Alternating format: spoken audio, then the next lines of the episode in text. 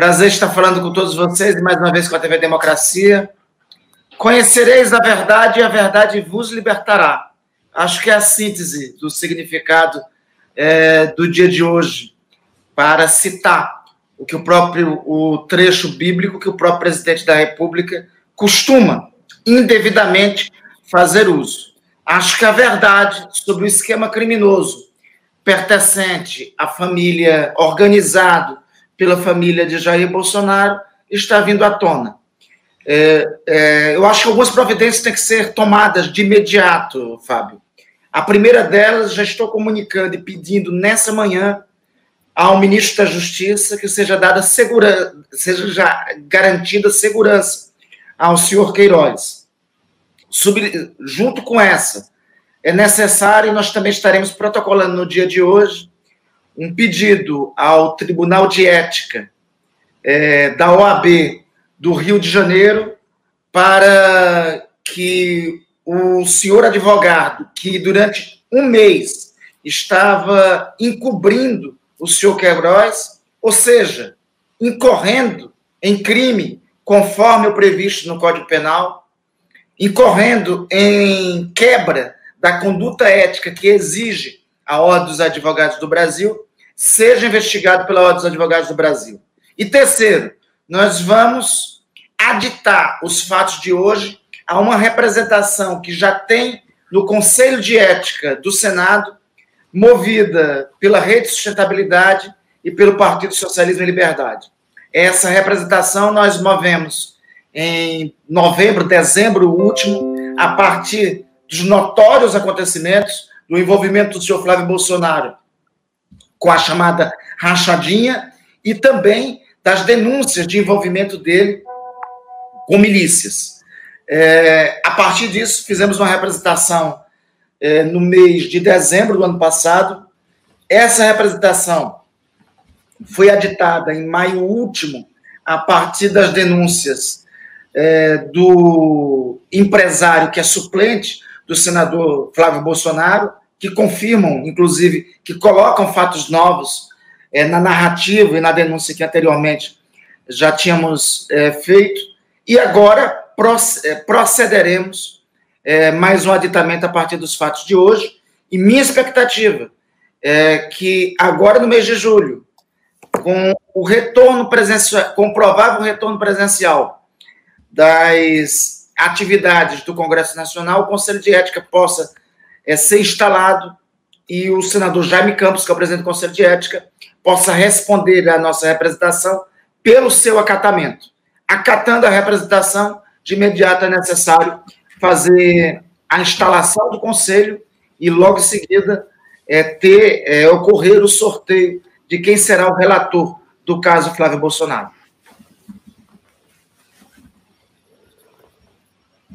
A Dina, deixa.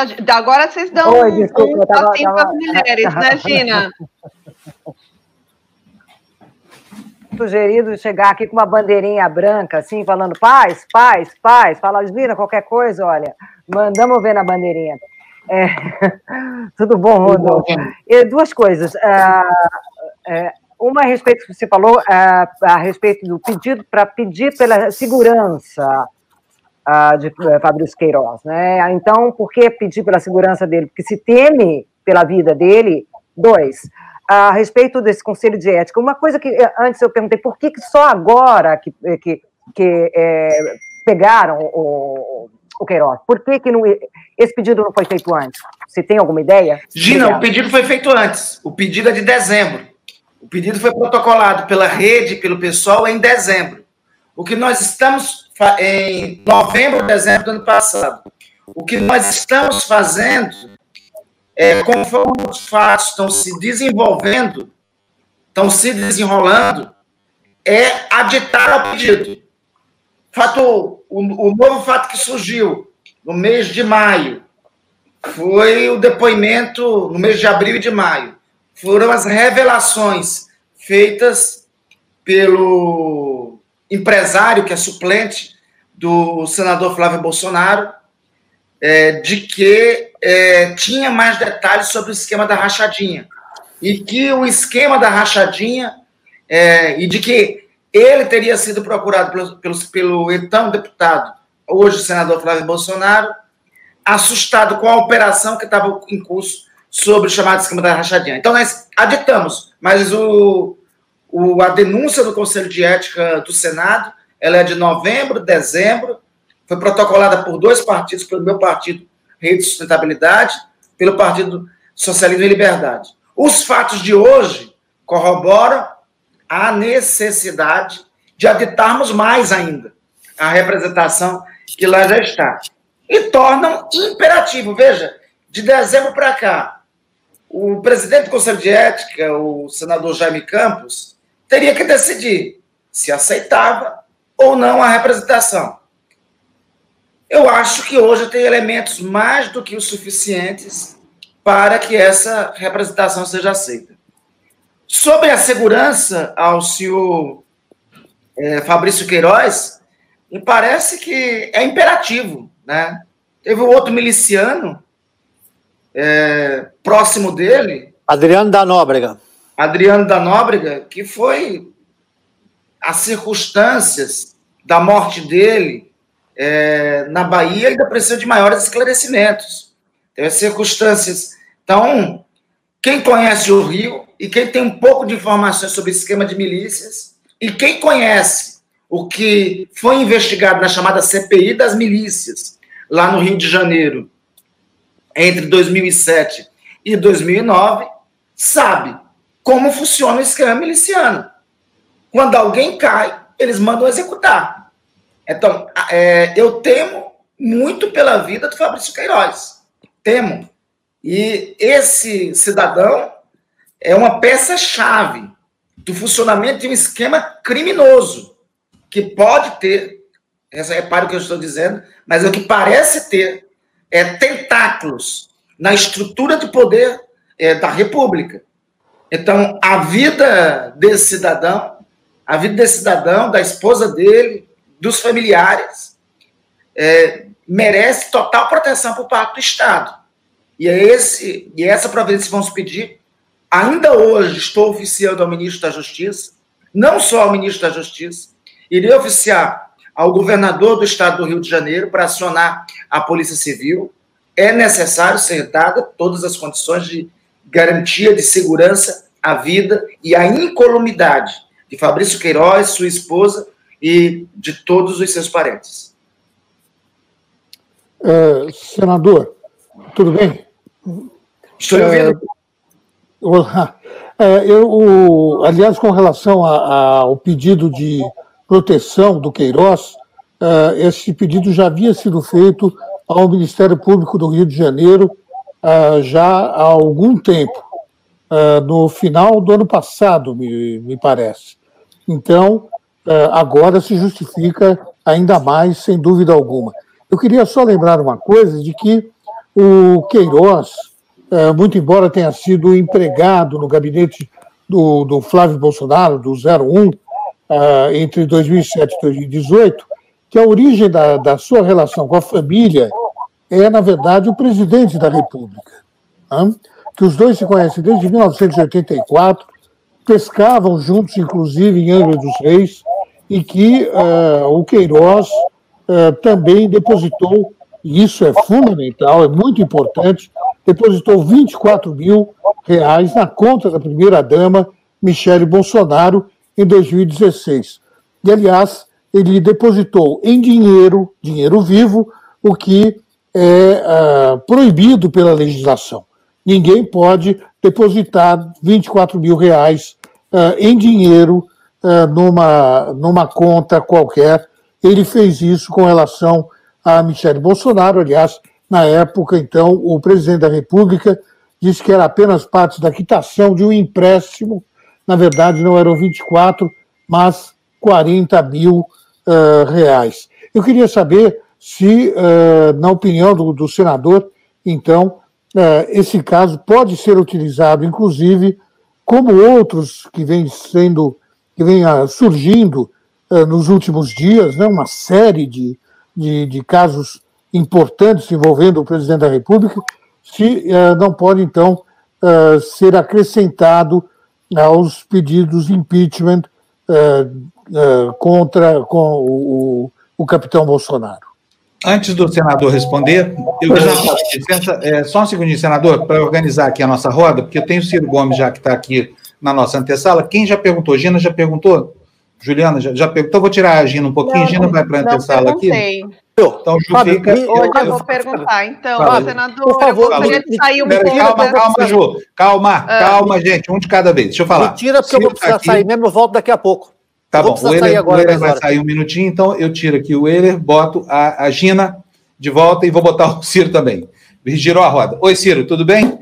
Ciro bom Gomes dia. Tá Oi, Ciro. Bom dia, bom dia, Fábio, Juliano, Milton, bom tudo dia, Gina, bom dia, dia grande senador, meu ídolo, senador Randolph.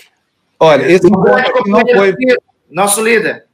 Esse encontro não foi premeditado, não perguntei nem ao Ciro nem ao Randolph se podia botar os dois em conjunto aqui, mas eu tenho certeza que não há nenhuma objeção aí, né? Até porque aonde, o Randolph for, tô, aonde o Randolph estiver, eu estou junto, depois eu pergunto por quê. Tá bom. bom, deixa eu ver. Tem a pergunta então, eu, eu não sou gremista, mas como diz o hino do Grêmio, onde o Ciro estiver, eu sempre estarei.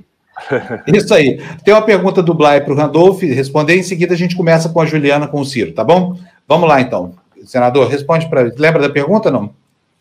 Sim, é, a, em relação à pergunta de Milton, é, Milton, eu, por isso que é fundamental, nesse momento, a incolumidade é, de Fabrício Queiroz, de seus familiares, e a proteção à sua vida. É, eu estou convencido de que o depoimento dele tem muito a acrescentar sobre esse esquema criminoso que está no poder da República. Mostra a face que, no meu sentir, é a mais cruel do esquema que hoje governa o país, que indica o envolvimento desse esquema com o esquema miliciano que existe no Rio de Janeiro. Então, o mais importante nesse momento é termos os depoimentos de Fabrício Queiroz, é termos os depoimentos de sua esposa, é ser dado todas as garantias de vida e de incolumidade física para ambos e para os demais familiares. E esses Bom. depoimentos, eu não tenho dúvida, eu acho que não precisa novo pedido de impeachment. O nosso partido, junto com o PDT, aí de Ciro, inclusive aproveitar hoje, coincide o evento de hoje, hoje à noite, nós teremos uma grande atividade, é, que é o Janelas pela Democracia, um movimento suprapartidário que iniciamos a mobilização, da qual estão integrados PDT, Rede, PSB, Cidadania e o PV, é, esses partidos já têm alguns pedidos, algumas propostas de impeachment. Esse ato, esse movimento de hoje é em defesa, é, é na defesa do pedido de impeachment. É, nós já temos é, centenas, aliás, mais de uma dúzia de pedidos de impeachment lá na Câmara dos Deputados. Não, não creio que seja nem mais um outro pedido. O que pode vir a partir dos depoimentos de Fabrício Queiroz é aditar os pedidos de impeachment. O que pode vir a partir do depoimento de Fabrício Queiroz é redundar em uma denúncia, em uma nova denúncia, em um novo inquérito para ser instaurado pelo Supremo Tribunal Federal em relação ao presidente da República, porque se tudo indica ao que nós estamos percebendo, que existe uma teia criminosa envolvendo Fabrício Queiroz e envolvendo o presidente da República, não é somente crime de responsabilidade, é, é, crime, é crime comum, preceituado e estabelecido no Código Penal. Bom, antes de passar a palavra para o Ciro, depois para a Ju, vou pedir para você que está nos assistindo aí para dar like, né? Para se inscrever no canal, para se tornar membro, porque é disso que a gente vive aqui. Ciro, Bem-vindo. Queria, obviamente, a primeira pergunta é: o que, que você achou da prisão do Queiroz? E segundo, o que, que você achou da participação do advogado do presidente da República e do Flávio no esconderijo do Queiroz? Não, tá, tá sem áudio. Tá sem áudio. Deixa eu ver se eu. O microfone tem que abrir. Eu que desliguei. Oh, beleza, ótimo, beleza. É, eu acho que nós deveríamos começar por essa sábia ponderação do senador Randolph. Nesse momento, nós temos que forçar todas as autoridades, a partir daquelas que têm maior responsabilidade institucional nesse momento, que é o Ministério Público do Rio de Janeiro, mas é preciso que a Polícia Federal seja acionada para que se deem todas as garantias de vida e incolumidade física ao Queiroz e à mulher dele.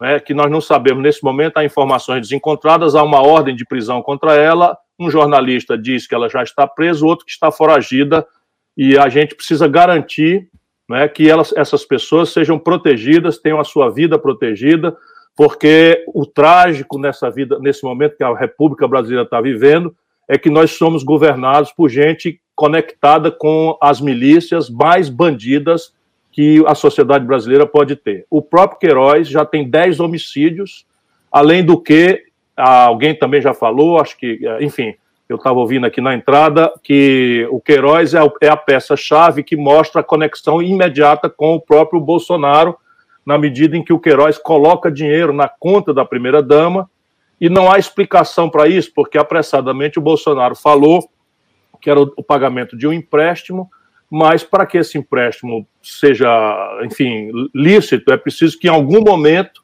o Bolsonaro evidencie a origem desse dinheiro, a TED, o DOC, qual foi, enfim, o, formato que ele utilizou para fazer isso. E, na verdade, isso é, é, o que está atribuindo ao Bolsonaro esse imenso calor com que ele, tendo uma crise de saúde pública trágica, tendo uma crise econômica extensa, sem precedentes, ele, ao invés de se ocupar disso, todo dia tenta desviar a atenção da sociedade brasileira para esses conflitos políticos trágicos, e essa é a razão pela qual ele se apressa, perde o apoio da, do partido do lavajatismo, do Sérgio Moro, porque tudo que está na cabeça dele é a proximidade real na identificação do banditismo com que ele sempre se comportou na vida pública, ele e os seus familiares.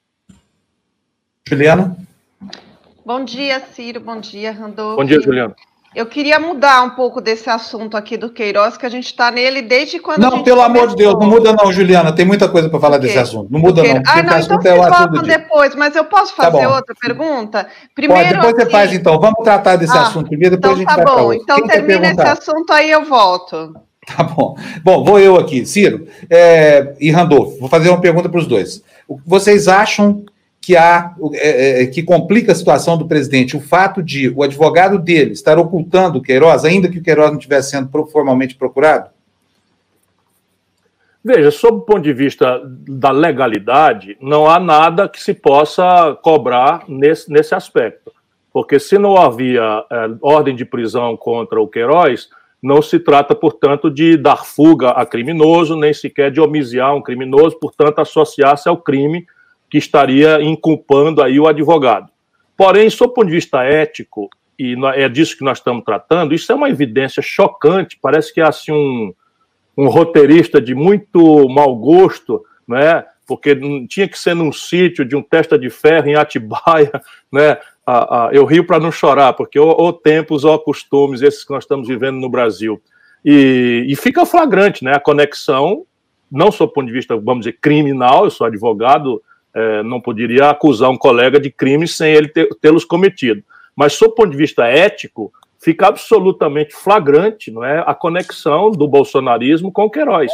Coisa que, aliás, né, as fotografias, as declarações, etc, etc. A mais grave declaração até agora, por isso que eu acho que a ponderação do Randolph é a mais urgente para todos nós que amamos o direito, os costumes, a civilização, contra a barbárie, né, é, é, basicamente proteger a vida e a incolumidade, porque a declaração mais relevante, as duas mais relevantes do, do, do Queiroz são, uma, ele disse que está se aproximando aí uma trolha é, do tamanho de um cometa na direção deles, ou seja, ele conhece o tamanho do meteoro que está caminhando para extinguir né, a, a, a, espécie bárbara do bolsonarismo bandido que infelizmente tomou conta do poder no país.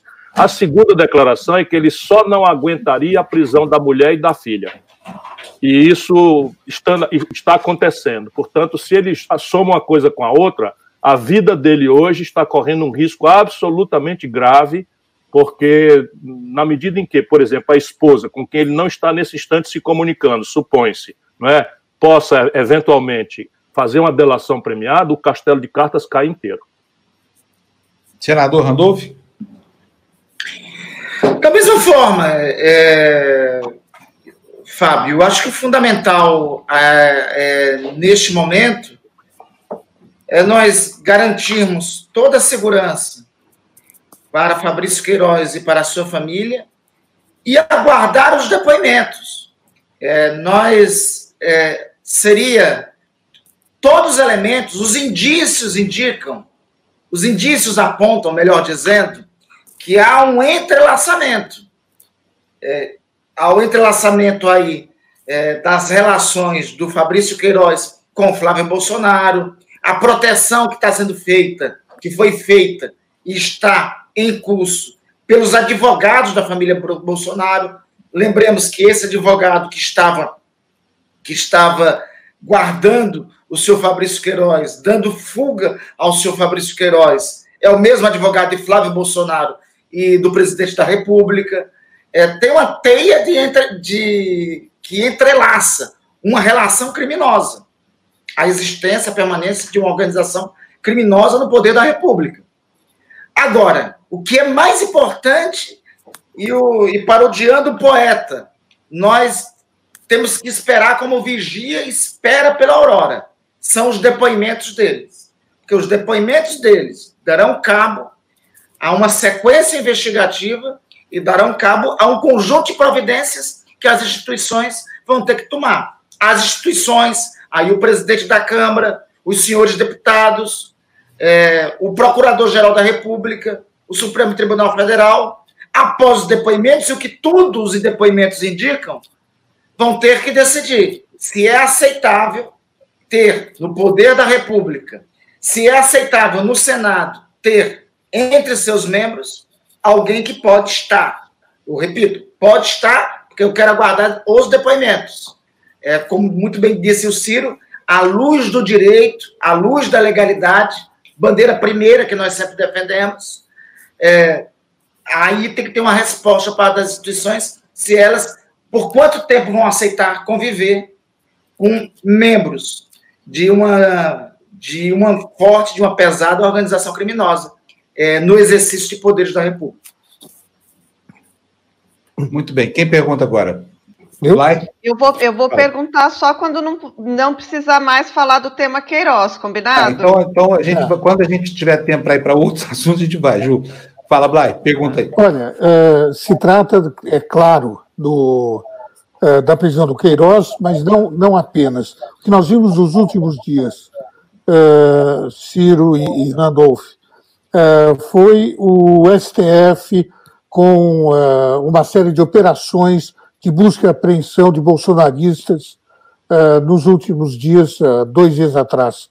A decisão de manter o inquérito sobre fake news no STF. A prisão de Sarah Winter, o desalojamento de membros do grupo de, de Sarah Winter lá na, na esplanada em Brasília, e agora então a prisão uh, de, de Queiroz. O, o, me parece que o cerco está fechando. Eu não sei se há uma ação coordenada, se há, se há qualquer tipo de coordenação nessa série de ações, mas a verdade é que o cerco está fechando em torno da, da família Bolsonaro, não apenas do presidente da República, mas da família Bolsonaro. Vocês têm essa mesma visão? Bom, é, eu, eu acho o seguinte, que não há um combinemos, é, porque o que está acontecendo aí é a maturação de prazos. E o que dá traço de coerência a tudo isso são os arreganhos autoritários, as ameaças que o Bolsonaro, junto com essa trempe de, de politiqueiros ex-generais, né, escalaram. Porque esse é o ponto. Todo mundo que tiver prestado atenção nas minhas opiniões ao longo dos últimos 30, 60 dias, né, há de, de me dar o testemunho de que eu dizia: olha, tem uma crise de saúde onde o Bolsonaro errou tanto que a identificação da responsabilidade política genocida dele está dada. Portanto, é um campo de batalha perdido para ele. Existe um campo de batalha onde se quer uma proposta. O Brasil caminha para uma queda em que os, os conservadores do Banco Central falam em 6,5% de queda do PIB, que será o dobro da pior queda da história, mas o Banco Mundial fala em 8% e a OCDE fala em 9%, e, as, e alguns think tanks brasileiros, universidades né, que, que me ajudam a pensar, admitem até 11% de queda no PIB, com o desemprego escalando à proximidade de 20 milhões de pessoas e o déficit público ainda a 900 bilhões de reais. São números explosivos de uma crise econômica sem qualquer precedente, diante da qual o Bolsonaro não sabe o que fazer. E o posto Ipiranga também não sabe o que fazer. E aí isso está tá, tá desfazendo aquele consenso criptoconservador do empresariado, dessa agenda rentista e tal, porque o Bolsonaro está rasgando é, é, é, a agenda que eles gostariam que o Bolsonaro aplicasse. E aí o Bolsonaro cria, isso não é impertinência, ele cria um terceiro campo de batalha, onde ele tenta criar uma confusão, como se houver alguma coisa de ordem pública que ele quer fazer a bem do povo e o Congresso Nacional e o Supremo, os tribunais não deixam. Esse por fazer não existe, é mentira. A única explicação é isso: é que os tempos, o tempo do, do, das investigações do Ministério Público do Rio, o tempo da CPMI, da fake news no Congresso, o tempo da, dos dois inquéritos no Supremo Tribunal Federal, o Bolsonaro sabe o que andou fazendo no verão passado, sabe o que seus filhos bandidos estão fazendo, né? sabe de onde veio o dinheiro sujo para tudo isso. E ainda há uma, um, um quarto vetor, não é, que é o TSE, que a partir daquela hora em que o ministro Alexandre de Moraes admite trazer a investigação até as antecedências das eleições e o TSE admite que o apurado nesta investigação para apurar fake news pode vir para o ambiente, isso é até processualmente meio estranho, eu gosto de cultivar o direito, ainda que ele não me seja conveniente neste argumento, mas o fato é que a, o, o cerco está se fechando pela maturação das coisas e por uma razão e somente uma. Nada de resistência política ao querer político do Bolsonaro. A proteção da família e dos amigos, aspas, aspas, aspas, como ele disse naquela terrível reunião do dia 22. O Bolsonaro sabe que é um bandido, é? as, as inteligências das Forças Armadas sabem, e talvez esse seja o lado bom dessa tragédia.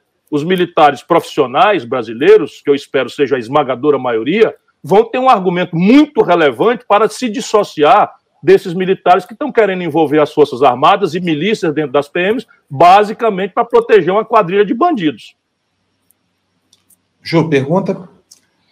Então, deixa, deixa eu só fazer o seguinte, antes da Ju perguntar, tá. deixa, deixa eu dispensar o, o senador Randolfo, porque ele já está com a gente aqui faz meia hora, provavelmente ele tem um monte de coisa para fazer, deve estar o Brasil inteiro atrás dele. Então, vou liberar o Randolfo, agradecendo, viu, senador? Muito obrigado. Queremos, vamos passar o dia aqui cobrindo lá uh, as suas providências lá no Congresso, que são ótimos, tá? E contamos sempre com você lá para ajudar nessa caminhada aqui, nessa travessia que o Brasil Fábio, eu, eu quero agradecer, quero agradecer a todos, sempre é um prazer estar aqui na TV Democracia, honra maior sempre estando ao lado do querido Ciro. Ciro não falou, mas eu tenho que fazer propaganda por ele. Olha, não deixem de apreciar a obra de Ciro Gomes, é, um projeto nacional, Dever da Esperança, está aí atrás dele. É, o livro que recentemente saiu do prelo, eu espero que ele anuncie aqui na TV Democracia quando vai ser o lançamento, nem que seja virtual por conta das circunstâncias é, da pandemia, mas é um ponto de partida, é um norte orientador muito interessante para o que nós temos que fazer no Brasil. Eu vou estar com o Ciro mais tarde, vários e vários outros, é, liderando. Com, com o Fábio, com. Todo mundo Marina. lá, todo mundo lá, 18h30, Janelas pela Democracia, nas redes, na, nas redes do PDT, PSB, PV, Cidadania e da Rede, que é o partido que tem o privilégio e a honra de ter essa joia da, da vida pública brasileira, o nosso senador Randolph. Sempre uma honra caminhar ao lado do Ciro. É uma honra que leva para a minha biografia. Um abração, senador Randolph, sempre gentil com a gente aqui. Ciro, olha aqui, ó. Só fazer uma crítica, tá? Uma primeira crítica aqui. Eu achei caro pra caramba, R$ 34,90 na loja da Kindle. 34 pratas, não li ainda não, mas vou ler aqui. Aliás, seu pessoal ficou bravo comigo, porque eu fiz uma crítica aqui outro dia. Eles estavam falando aqui do PND, do PND, eu falei, ó, PND é o projeto do Ciro, não é o projeto desse movimento, porque esse movimento é a frente. Panúzio, então, é, Oi, você está coberto de razão. Eu tenho pedido à minha turma que tenha um pouquinho mais de paciência, porque o livro pede uma crítica. O livro, o livro tem uma frase explícita que quer dizer: isto aqui é a minha contribuição pessoal a um generoso e amplo debate que eu espero que aconteça Aí acrescento, se possível, respeitosamente, se não, vamos na canela mesmo, que o que o Brasil precisa é debater. Mas eu agora fui informado aqui que também está no dia de cantar os seus parabéns. Portanto, ah, muita não, mas, saúde, muita paz, muita alegria e tudo de bom para você. Muito obrigado, mas não quer dizer nada, porque também é dia do aniversário do Fernando Henrique, tá? Muito, meus parabéns para ele, que Deus guarde com muita saúde para a gente continuar brigando. É isso aí. O Ciro hoje está Ciro Paz e Amor, gente. Vocês estão vendo isso? Não, aí, bota tá um assunto aí para ver. Vai lá, vou deixar a Juliana botar o assunto, que eu tirei a palavra dela aqui. Vai lá, Ju, você. Não, eu não vou botar um assunto. Eu ia perguntar junto com até com o senador Randolph, que era para os dois, mas vou mudar um pouquinho aqui. Mas, primeiramente, vocês comentaram aqui da turma boa. Queria agradecer muito a turma boa, que é a turma do Ciro, a turma do Twitter com a qual eu converso eventualmente, e essa turma te dá muito apoio, Ciro. É uma das é. mais animadas do ambiente digital. Não tem uma batalha de internet que eles não ganhem para mim. Hoje, hoje eu sou é. um forte, menos por mim, mais porque eu tenho a turma boa pegada comigo. São demais, assim, aqui o tratamento é igual para todos, né? Mas aí, eventualmente, a gente acaba encontrando assim, militâncias que dão mais certo. E a turma boa, pelo menos comigo, deu muito certo. Então, estamos nos curtindo. Bom, aí eu queria saber o seguinte, em relação ao PND, quais são os pontos principais? Porque a gente vem de um histórico de grandes tragédias. E daqui para frente vai ficar ainda mais difícil. A gente sabe que vai haver uma queda do PIB bastante significativa, uma, situ uma situação de devastação. A gente não sabe nem qual será o estado das instituições nas nos próximos meses, né? Para dizer assim, pelo menos. Eu queria saber qual que é a sua posição para um futuro mais próximo e para um futuro mais distante. Juliano, acho que a primeira grande contribuição né, dessa, desse meu olhar que é um olhar mais acadêmico, eu corro alguns riscos de, de perder votos, de ser mal entendido, mas eu fiz essa opção deliberada porque, na minha mente, nós chegamos ao fundo do poço de um desastre que começa no ano 80, para ser específico, nas sequelas do ano 79. E aí, se a gente desfocar, é uma coisa que está no nosso nariz, e as paixões, e ódios, e emergências, e, e, enfim, paixões, ódios e emergências acabam nos tirando uma obviedade na percepção que acaba, acaba nos atrapalhando de não entendendo o problema, não formular a solução estratégica necessária. Veja bem, vamos olhar aqui um pouquinho de longe. A ditadura foi desmoralizada pela, pelo colapso do nacional desenvolvimentismo a partir da alta de juros que aconteceu no ano 79. Na sequência, o Sarney foi desmoralizado pela hiperinflação, sequela da gente não ter tido capacidade, também não era possível, não tínhamos uma democracia, o consenso tinha que ser raso, eu analiso tudo isso no livro. Na sequência, desmoraliza-se o colo a ponto de ir para o impeachment, tentando um neoliberalismo tosco como resposta absolutamente impertinente para a tragédia estrutural que tinha acontecido ali atrás e que eu descrevo também. Na sequência, o PSDB, que tem um momento de expansão do consumo, que acaba permitindo a reeleição do Fernando Henrique, se desmoraliza e nunca mais ganha uma eleição nacional. E, na sequência, o PT se desmoraliza na tragédia da prisão do Lula e no colapso econômico e moral da, da, da, do governo Dilma, que vai para o impedimento também. Evidentemente, isso não é por acaso. Tem uma ancestralidade estrutural que nós precisamos entender. E essa é a debate do modelo nacional desenvolvimentista que imaginou industrializar o Brasil, forçando a mão né, por, uma, por um capital estrangeiro ou capital público, baseado numa premissa que sumiu da vida humana, que era um capital de longo prazo e barato do estrangeiro. Assim também, a base é, teórica desse modelo nacional desenvolvimentista presumia um ciclo de superação das tecnologias muito lento. Então, o Brasil trouxe uma linha de montagem de segunda mão da Volkswagen ali nos anos 50 para começar a indústria automobilística. O Fusca que a gente produzia em São Bernardo do Campo era igual ao Fusca que saía em Munique, só que a nova linha de montagem introduziu uma novidade que tomou uma sofisticação explosiva, que é a produtividade. Então, o Brasil perdeu o passo, não entendeu nada, não fez a aposta. Eu digo que o país que mais cresceu no mundo, entre os anos 30 e os anos 80, ignorou a ignorância. E a sofisticação tecnológica é a, a, perdida, é a, é a consequência mais trágica. Resultado prático, nós hoje estamos aí com a nação em escombros. Os números que o Bolsonaro mais o Paulo Guedes estão produzindo vão deixar o Brasil uma terra arrasada o que agrava o argumento, torna ainda mais necessário que a gente coloque o debate em plano racional, porque aquele ou aquela que se oferecer como salvador da pátria, com deixa que eu chuto, explorando uma polarização emocional de ódios e paixões, ou culto à personalidade, como acontece de lado a lado do lulopetismo corrompido ou do bolsonarismo boçal e bandido, isso vai destruir o país como nação pela primeira vez na vida. Nós estamos ameaçados de nos esgarçarmos como nação. Quer dizer que não tem jeito? Tem jeito sim, porque o Brasil tem tantas agendas retardatárias do século XIX, como a reforma agrária, do século XX, uma reindustrialização possível ainda na indústria tradicional, complexo industrial de petróleo, gás e bioenergia, complexo industrial da saúde. Qual é o sentido de um país como o nosso, numa pandemia, estar tá importando máscara e bata do estrangeiro para enfrentar a pandemia? Não é? Nós podíamos estar tá produzindo aqui, gerando empregos aqui, se tivéssemos uma equação minimamente inteligente e, nos, e saíssemos dessa estupidez em que estamos atolados. Né? O Brasil tinha 30% do PIB industrial em 80%, hoje é 10% e acabando.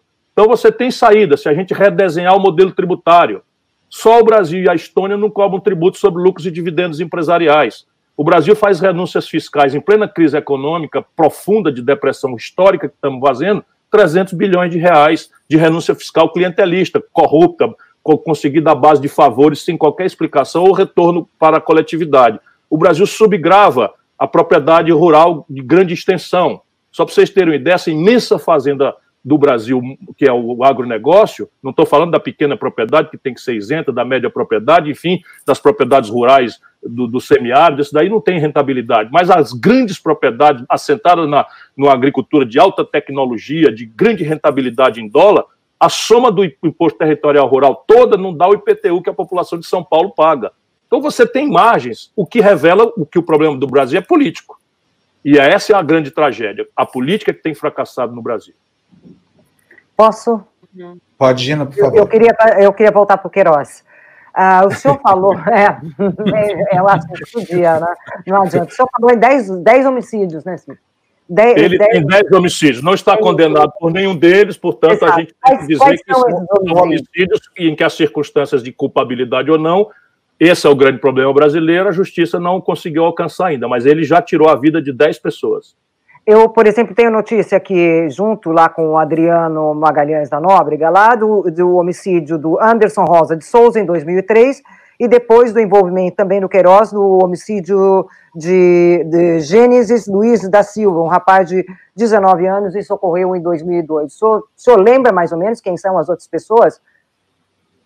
Não, não tenho nome, não. Nunca me interessei por isso, mas eu, eu tenho esse levantamento porque eu também tenho informação que ali por julho, agosto, vai sair um documentário no Brasil, é, e ele, o diretor me antecipou, é, que me autorizou a falar sem fazer, vamos dizer, o spoiler, mas é inacreditável. Ele levanta uma, uma, uma, uma patrulha ali, um coletivo de, de, policiais do Rio de Janeiro, em que estão na mesma viatura num certo dia, numa certa operação totalmente documentada, o Queiroz, o Adriano e, e, e, e essas outras figuras que estão envolvidas aí na morte da Marielle e no gabinete do Flávio Bolsonaro.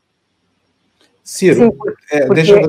Ah, ok. Pode, pode, era, era só para completar, porque é, ele pelo que eu sei, ele foi é, preso hoje pela, pela questão da rachadinha e pela lavagem de dinheiro, não é isso? E agora. Bom, eu estou autorizado a dizer, o diretor é o, é o, Zé Padilha, né, que, que eu não queria devassar, mas me autorizou, eu posso dizer. O Zé Padilha está com esse documentário pronto, é uma coisa absolutamente impressionante. Eu Padilha, isso não pode ser verdade. Ciro, eu tenho responsabilidade, está aqui os documentos. Enfim, eu posso falar isso? Pode falar isso. Ah, que bom, né? Dá notícia. Louco para ver esse documentário, hein? Louco para ver esse documentário, porque isso devassa, sabe? E depois tem outra coisa: mata-se no Brasil. Vocês entenderam? Ele, ele localiza numa certa operação os, os, os quatro ou cinco notórios milicianos ligados ao Flávio Bolsonaro juntos numa viatura. Juntos numa viatura. E aí, com conexão com esse Rio das Pedras, com a milícia que. E o dinheiro da milícia, parte do dinheiro da milícia, sai do gabinete do, do Flávio Bolsonaro e, e, e, e constrói prédios em áreas públicas do Rio de Janeiro e que são alugadas, uma imobiliária financiada com dinheiro roubado da Assembleia Legislativa do Rio. E o operador de tudo isso é o Queiroz, que está nessa viatura junto com o Adriano, junto com, com esses outros, Anderson, etc. Estou pedindo para a nossa produção já localizar o Padilha para a gente entrevistar ele aqui amanhã, Ciro. Obrigado pela informação, viu? Blay quer perguntar. Pergunta, Blay. É o seguinte, Ciro, o, com relação ao, ao projeto nacional. Tá? É, o, o, Guedes deu declarações é, recentes, esses dias mesmo, dizendo que é, o, a saída da, da pandemia e a melhor saída para o Brasil, segundo ele, a única, ao meu ver, porque ele não, não conhece outra, lá em, em Chicago só, só, só ensinam uma porta de saída, então, é, que é manter as reformas que ele tinha, as quais ele tinha se proposto. Né? Então, quer dizer, o Brasil, uma vez mais, assim como na pandemia, uh, assumiria um caminho único no mundo, né? que seria do neoliberalismo, ou do, pior ainda, do hiperliberalismo, no momento em que, em que o mundo se volta para o Estado pedindo uma maior participação do, do Estado na, na economia e na salvação, inclusive, das pessoas mais, uh, mais pobres, mais necessitadas. Uh, o, o que vai ser o Brasil, uh, segundo o seu projeto, do ponto de vista internacional? Porque os Estados Unidos, do Trump, acabam de dizer que não querem um, que não estão de maneira alguma dispostos a, a se levar adiante um acordo de cooperação econômica com o Brasil. Então, até os Estados Unidos. Aqui na Europa, o, aquele acordo uh, negociado durante anos a fio uh, em União Europeia, Mercosul, de livre circulação de mercadorias, está morto, está bloqueado e muito certamente está morto. Uh, o Brasil também, através de seus digníssimos representantes, acabou criando um problemão com a China, a China que não, não consegue ouvir o nome Brasil. Então, o que vai ser, do ponto de vista internacional, o Brasil e, inclusive, onde é que o Brasil vai colocar os seus produtos? Nós estamos absolutamente destroçados como país e a projeção dessa estupidez ideológica, porque não é nada de ciência na, na cabeça do Guedes, o Guedes não conhece o Brasil, é um aluno medíocre de Chicago e, inclusive, parou de estudar. Hoje, não há um único intelectual em Chicago, na Universidade de Chicago, que, a partir de 2008, não tenha se proposto a aceitar a ideia de que o modelo, assim como foi imaginado no tal consenso de Washington, não opera, não funciona. Não há um. Eu conheço, por exemplo, Larry Summers, que foi é, secretário do Tesouro dos Estados Unidos, quando eu fui ministro da Fazenda, tivemos um arranca-toco na reunião do FMI, porque ele vetou o Plano Real como se tivesse autoridade para isso, e eu era ministro da Fazenda, e depois eu o conheci como reitor da Universidade de Harvard, e ele está claramente falando de que essa concepção não, não, não tem mais viabilidade, que é preciso, fala até em coisas mais explícitas, de que o monetário o juro perdeu papel na realidade contemporânea do planeta e que é preciso olhar novamente para o fiscal ou seja, com todo cuidado, se prostrando a uma ideia keynesiana que os norte-americanos prezam historicamente muito, porque jamais abandonaram. Abandonaram a retórica, mas jamais abandonaram. E eu reflito sobre tudo isso no, nesse livro, porque um projeto nacional, e essa é a tragédia que o Bolsonaro está produzindo, de tirar as condições do Brasil se afirmar como nação, eu espero que reste alguma coisa ainda para a gente recuperar, e eu posso explicar o que é que ele fazendo, fica muito improvável que a gente consiga recuar ou reestruturar a concepção de nação brasileira, pelo menos do ponto de vista daquilo que eu imagino uma nação soberana e que promova a dignidade de superar a pior distribuição de renda do mundo, que são as minhas obsessões. Mas veja, esse projeto, para se sustentar, precisa ter duas pernas. As duas estão sendo desmontadas de forma criminosa e sistemática pelo Bolsonaro, e nisso, claramente, ele presta um serviço à geopolítica, inclusive a, a, o projeto de defesa dos norte-americanos, que é basicamente a, a única explicação coerente para isso. Primeiro, o Brasil precisa ter uma política exterior absolutamente capaz de reproduzir os nossos melhores êxitos na diplomacia de Rio Branco. Por um lado, defender aquele, aquele conjunto de valores que estão cada vez mais graves, a necessidade deles, embora pareçam abstrações em tempo de fome, de tragédia, mas isso não é trivial, porque abre a porta para o segundo bloco de tarefas, mas é não intervenção em assuntos domésticos, solução pacífica dos conflitos, por uma ordem internacional assentada no direito e não na violência, por uma ordem internacional que hoje tem que se adaptar ao, ao multilateralismo e por um regramento, por exemplo, global que atinja é, paraísos fiscais, ou, ou, ou, fluxos absolutamente especulativos de capital que tem potencial para destruir nações e moedas ao talante de um indivíduo, não é que tem aí um acervo de poupança de alguma meia dúzia de bilhão de dólares, pode destruir uma moeda de um país e um país com ele, e, portanto, desestabilizar a democracia. Portanto, é uma política internacional não é, completamente diferente e que faça aquilo que, por exemplo, Geisel, vamos pegar aqui um, um general nacionalista, para não parecer que eu tenho qualquer tipo de preconceito. O Geisel utilizou ali o conflito da Guerra Fria para distratar o acordo de cooperação militar que subordinava o Brasil em determinadas coisas, e ao distratar esse acordo, fez um acordo com a Alemanha e trouxe a tecnologia nuclear para o Brasil. Lá atrás, o Getúlio, Vargas, na confrontação da, da Segunda Guerra Mundial, nas antecedências, negociou o alinhamento brasileiro e começou a nossa indústria com a siderúrgica nacional. Não é? Então, estou pegando aí dois extremos para mostrar que brasileiros patriotas que pensaram na nação né, explorar a contradição do mundo. E hoje a grande contradição do mundo é, a, é o conflito entre, é, comercial, é, econômico, tecnológico e de geoinfluência no planeta, né, que é a geopolítica e influência no planeta, que é a China com os Estados Unidos. Como esse é o grande conflito, o Bolsonaro foi subornado e alinhou o Brasil automaticamente e transforma o Brasil numa espécie de protetorado.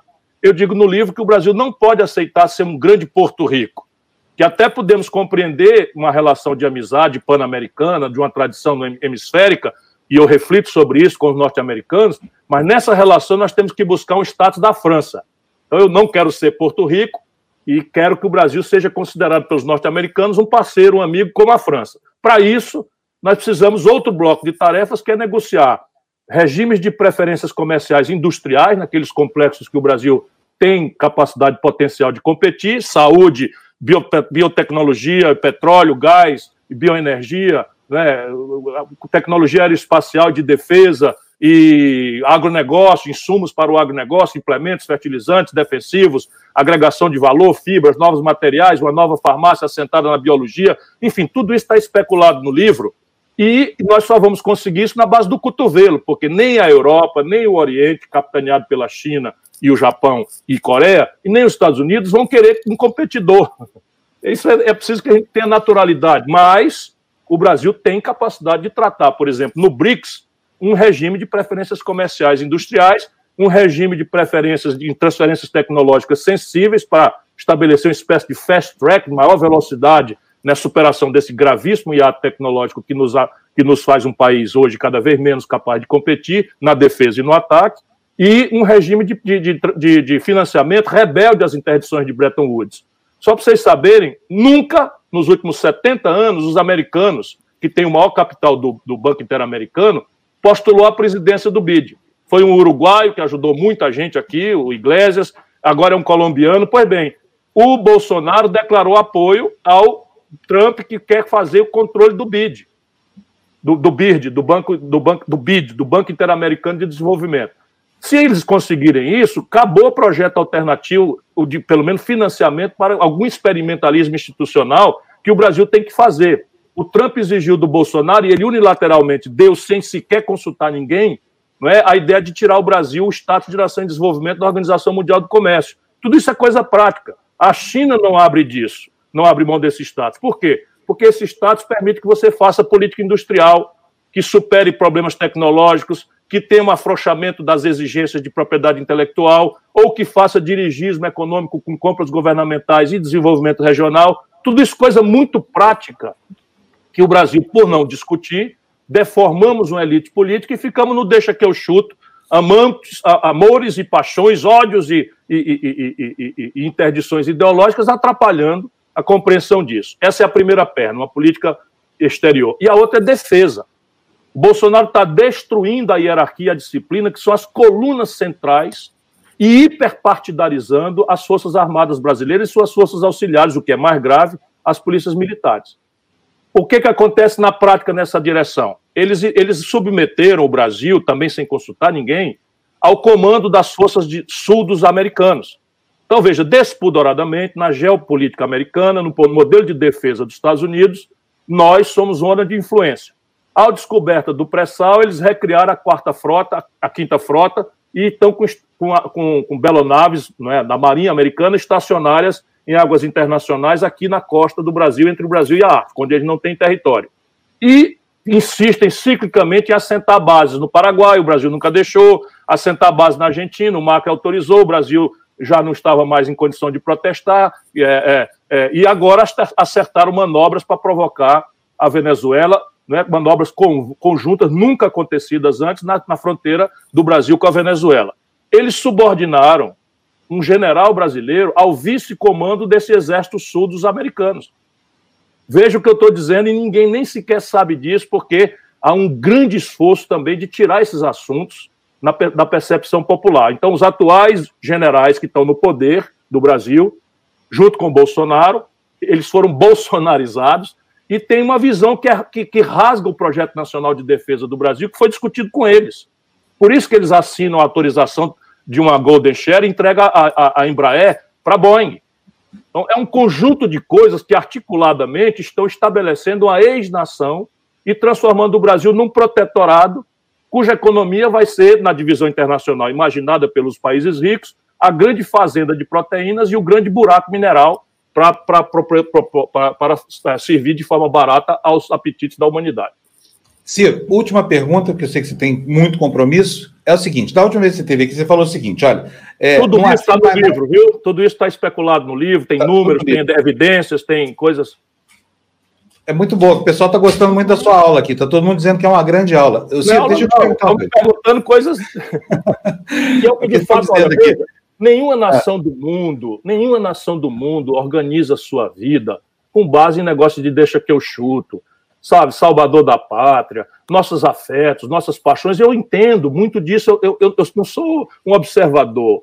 Eu estava lá, estava lá atuando. Como, como, como condenar uma elite que abandonou toda a reflexão é, de economia política, de modelo de desenvolvimento, para estabelecer, para além das suas diferenças, um, um, um consenso raso, que era anistia, eleição direta, constituinte. Então, claro, se você botar João Amazonas, Leonel Brizola, Miguel Arraes, é, é, é, Franco Montoro, Ulisses Guimarães, Lula, que já estava lá, todos juntos para discutir qual é o papel do Estado na economia, essa reunião acaba em tapa e não acontece a segunda mas eles tiveram a grandeza, também já estava lá modestamente, sem a projeção desses grandes nomes, era um jovem parlamentar aqui no Ceará, nós fizemos um consenso raso. E ao ganharmos todas, temos a crença no milagre que a, que a política pode produzir. Mas isso gerou uma deformação. Qual é? No dia seguinte, o problema estrutural estava ali e nós não sabíamos o que fazer com ele. E até hoje, nós não temos sabido o que fazer com ele. E estamos desmoralizando ciclicamente todas as forças políticas. Isso é um fenômeno que está acontecendo na Europa. Né? O jovem espanhol não acredita mais na política e está voltando na ultradireita, felizmente está começando a atenuar, porque a velha esquerda aceitou com casca e tudo a ideia neoliberal e imaginou que haveria um caminho de dourar a pílula, de, de, de, de, de humanizar o caminho, que foi o que o Fernando Henrique e o Lula fizeram no Brasil. Ok, cumpriu seu papel, mas isto não resolve o problema estrutural. E agora, rapidíssimos números. Se a economia cai 10 pontos, se o desemprego alcança 20 milhões, a inadimplência das empresas vai fechar 6, 7 milhões de pequenas empresas. Esse é o número.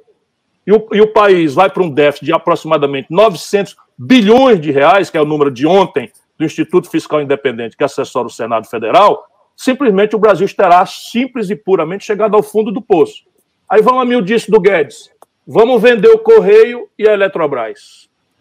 Veja bem, A Eletrobras, no momento de retração de, de, de risco, o Brasil está mal falado lá no estrangeiro, agora não é só pelas nossas loucuras econômicas. O Brasil está mal falado nos editoriais do New York Times, do The Guardian, como uma república de banana que ocupou o Ministério da Saúde no auge da pior crise de saúde pública da história, com um general e 23, 23 militares, nenhum com qualquer vivência em saúde pública.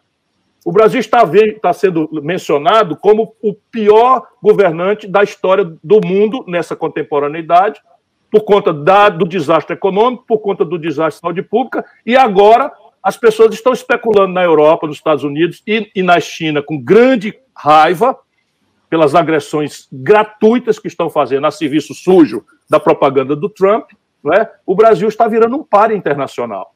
Isso que, que, que diga só para a gente terminar, não poderia faltar esse assunto aqui, é, os petistas. É, tem muitos petistas com vontade de assinar esse manifesto, entrar nos movimentos, essa coisa toda, mas você falou aqui da última vez, ó, onde tiver o Lula, não vou mais, não assino mais nada junto não, não, não, não, não, não, não, não, não, não, não, não, não, não, não, vamos corrigir as coisas.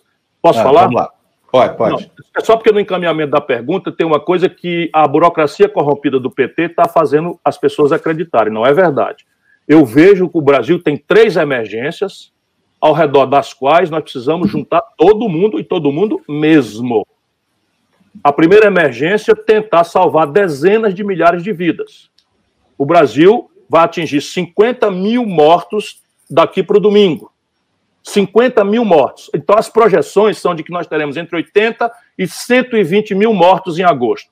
Por quê? Porque nós temos uma conduta anticientífica, absolutamente genocida, que está se irradiando do Bolsonaro, dos seus incompetentes ministros, e para governadores que estão afrouxando as quarentenas antes da hora, como é dramaticamente o caso de São Paulo. Então, ao redor de uma pressão para que isso mude, todo mundo é bem-vindo e eu estarei junto com qualquer pessoa.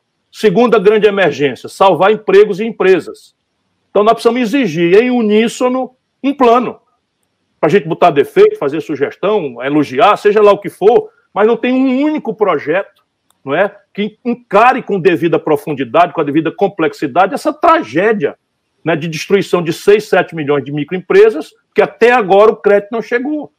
Porque o governo não tem compromisso com o trabalho, com a produção, com nada. O Brasil está devastando o seu tecido econômico. E o déficit fiscal não, não será resolvido, como eu disse, vendendo a, a panela de pressão para pagar é, é, é, um buraco na conta que é do valor da casa. Isso não, não, não passa na cabeça de ninguém.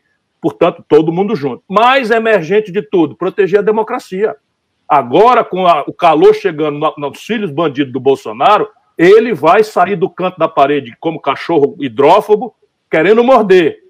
Ele não conta com as Forças Armadas Unidas, o debate está lá dentro, mas ele entranhou-se nas PMs com a fração da Controladoria Geral da União, onde ele botou um, um coronel, um capitão, sei lá o quê, com a Controladoria Geral, com a Procuradoria Geral da República, que ele desmoraliza dia sim, o outro também. Portanto, para defender a democracia, meu caro Panúzio, todo mundo tem uma tarefa para fazer. Este, Muito essa bom. é a unidade. O que eu não aceito, percebe, são duas coisas. Primeiro, censurar em nome dessa unidade pelas emergências a discussão, que eu espero que possa ser respeitosa, mas se não for, vai ser na canela. O que, que aconteceu com o Brasil para a gente chegar nesse fundo do poço? Ou a gente entende isso, ou a gente vai chamar 70% do eleitorado de São Paulo, de Minas, do Rio, do Rio Grande do Sul, estados que deram tradicionalíssimas vitórias, cíclicas vitórias, muitas vitórias ao Lula e ao PT, de fascista. Eu vou chamar o povo brasileiro de fascista, de gado, que fique lá o PT na sua maluquice. Não o PT, por quem eu tenho grande afeto e respeito, mas essa, essa burocracia corrompida e mentirosa. Você apresentou nossa coisa, o PDT tem dois pedidos de impeachment, eu assinei pessoalmente como advogado e vice-presidente do PDT, e o Haddad, o melhorzinho deles, vai dizer ontem que o PDT é contra o impeachment. eles, eles, eles presumem que o povo é idiota. Eles supõem que o povo é imbecil e o Haddad está sendo pressionado para ser lulopetista raiz, quando ele é lulopetista Nutella. Não é? Aí, quando ele sai para tentar ser raiz, fala bobagem. Então, repare, com essa gente nós temos que aprofundar a diferença. Dói, mas ou a gente aprofunda a diferença com uma pergunta: o que, que aconteceu para que 70% do povo brasileiro votasse numa aberração como o Bolsonaro? Se a gente não entender isso, meu irmão, a gente não vai para canto nenhum. Perfeito. E a segunda grande questão, a segunda Eu grande concordo. questão é o que, que nós queremos botar no lugar. Isso nos diferencia muito, porque depois de 14 anos do lulopetismo, nós quebramos a economia brasileira a esquerda perdeu a autoridade moral porque está confundida hoje com picaretagem de quinta categoria. Porra, olha, olha, esse, esse, olha esse, esse enredo de algum picareta, não é? galhofeiro e humorista fazendo o roteiro da vida brasileira. O Queiroz é preso num sítio de um testa de ferro em Atibaia. Aí o que, que acontece? Na mesma hora que a gente está esculhambando que os bandidos não sei o que e tal, os caras metem o Lula na cara da gente. Porra, o que, que eu tenho a ver com isso? É. O que, é que, que, o povo brasileiro tem a ver com isso? O que é que os milhões de desempregados brasileiros têm a ver com isso? Agora, como é que a gente tem cinco brasileiros, depois de 25 anos de, de, de, de esquerda, centro-esquerda, Fernando Henrique, Lula, PT, PSDB no poder, a pior concentração de renda do mundo, o sistema tributário mais regressivo do planeta? Então você mistura uma crise econômica dessa profundidade, a denúncia moral generalizada que apoia o Palocci, braço direito do Lula, devolvendo de forma réu confesso 100 milhões de reais roubados, e os caras, ah, ah, pá, pá, pá. Aí diz assim: cadê o Ciro Gomes, que foi ministro do governo Lula? Tá aí o Gabriel, ó. Percebe? Tá eu pago um preço porque fui ministro do governo Lula. Lá, quando o Lula começou, e até hoje a turma diz: ah, mas o Ciro Gomes foi ministro do Lula. Vê se pode. É assim que nós vamos tanger o Brasil? Então, mas tá não tá. Não, não, não, não, não, não, não, não, não, não, É só um comentário pequenininho. Não, eu não vou. É muito acabou. Não, o Ciro tem horário e o, e o, e o Walter Danielo tá. A gente continua aqui. Vamos fazer uma homenagem às mulheres. Vamos fazer uma homenagem às mulheres. Só essa perguntinha aí, então. Homenagem às mulheres, tá vendo? Só. Então, não abusa, porque tem a homenagem às mulheres vai provocar o atraso na agenda do doutor Walter Fanganiello. Não, é muito pequeno. Não, é só um comentário. É que, como cientista. Vou até botar ele na roda aqui já, porque assim ele fica. Ele fica aqui junto com a gente. Doutor Walter, bem-vindo aqui, viu? Está do lado esse do é um grande, Esse é um grande brasileiro, outro grande brasileiro. O Brasil tem matéria-prima, tem massa humana para tirar esse, esse país da crise. Está aí outro exemplo. Um Muito bom dia se estiver me ouvindo. Estou te ouvindo. Um abraço forte. Um abraço, Maia. Fala, Ju. Juliana. É, é para é, dizer que, de fato, enquanto cientista política, faltam explicações do porquê que esse voto é, saiu tanto da, dessa esquerda, da centro-esquerda, e foi para o Bolsonaro. De fato, precisa ser investigado. É o mesmo eleitor, Juliana. Por que, que é, muitas é o mesmo eleitor. É o mesmo eleitor. Sim. Vou lhe explicar, vou dar Sim. quatro números. Vou lhe dar quatro números. O Lula, viva o Lula expandiu o crédito brasileiro de 15% para 55% do PIB. Viva o Lula! Reeleição do Lula. Quem é que o Lula quer mandar? O poste? Vota no, no poste do Lula. Não interessa. Pronto. Resultado: a Dilma, quando quebrou o país, esse, essa expansão do crédito de 15% para 55% do PIB de, de, de, expansão do crédito, sem lastro na, na, na, estrutura produtiva, baseado num preço artificialmente alto de commodities, o que, que aconteceu? 63 milhões e 700 mil brasileiros que tinham melhorado de vida, saído da classe E e D para a classe C, com elementos eh, simbólicos dessa categoria social no Brasil, que é o acesso a consumo de geladeira, micro-ondas, etc. 63 milhões e 700 mil foram para o nome sujo no SPC e estão humilhados até hoje. 5 milhões e 500 mil microempresas que surgiram foram por, com a Dilma, que surgiram no Lula, foram por, por Serasa e quebraram durante o governo da Dilma. Aí você pega um estelionato eleitoral que no dia seguinte da eleição dela, da reeleição, em São Paulo, sede do PT, ela deu um tarifaço de 20%. Percebe? Estelionato eleitoral. Ela bota o Levi, tendo acusado o Aécio de desfazer o, o, o lulismo, consumismo, o nacional consumismo populista, sem lastro, ela pega e vai lá e faz o oposto a Dilma faz um, um, a taxa de juros subir para 14,25%. E a Dilma não consegue, no primeiro ano do segundo mandato, reunir um terço dos deputados, porque não era do ramo. O Lula fez um dedaço, resultado prático, as pessoas se sentiram enganadas. Bota isso, do ponto de vista econômico, que entrou na casa de milhões de brasileiros que tinham votado neles, que tinham votado na Dilma pela segunda vez, e o cara chega em casa, liga a televisão e dana roubalheira dando privilégio, dando não sei o que e tal. Agora, o Ciro não vai ser atacando o PT que conseguirá ser um presidente da República. Não me importa. O que eles não estão entendendo é isso, não me importa. Eu não estou disposto a vender minha alma para ser presidente do Brasil. Ou aí vão entender isso, eu estou disposto a fazer o que for necessário, o sacrifício pessoal é fichinha para ajudar o Brasil a responder essa pergunta. Para sabe para quê? Para a gente se reconciliar com o povo brasileiro para a gente se reencontrar com o nosso povo, que no fundo é vítima dessa enganação toda. É só isso que eu quero. Ciro, brigadíssimo pela sua entrevista. A próxima vez que você vier aqui, eu já vou ter lido o PND, a gente vai discutir o seu projeto, tá bom? Beleza, um, um abraço, abraço a você, obrigado. Até boa sorte. Hoje vamos nos encontrar, então, seis e meia da tarde, né? Isso, 18h30, em todas as redes da rede, do PV, do, da cidadania, do PDT, Hoje vai entrar para conosco, para nossa grande honra e alegria, o PCdoB, a Luciana vem, os companheiros da Uni também vão estar juntos, Gilberto Gil vai dar uma palhinha. Enfim, é o Brasil ajudando a, a nosso povo a se convencer de que tem que punir os crimes de responsabilidade do Bolsonaro. Impeachment já. É isso aí. E também aqui na TV Democracia. Obrigado, Ciro, mais uma vez, viu? Um abração para você.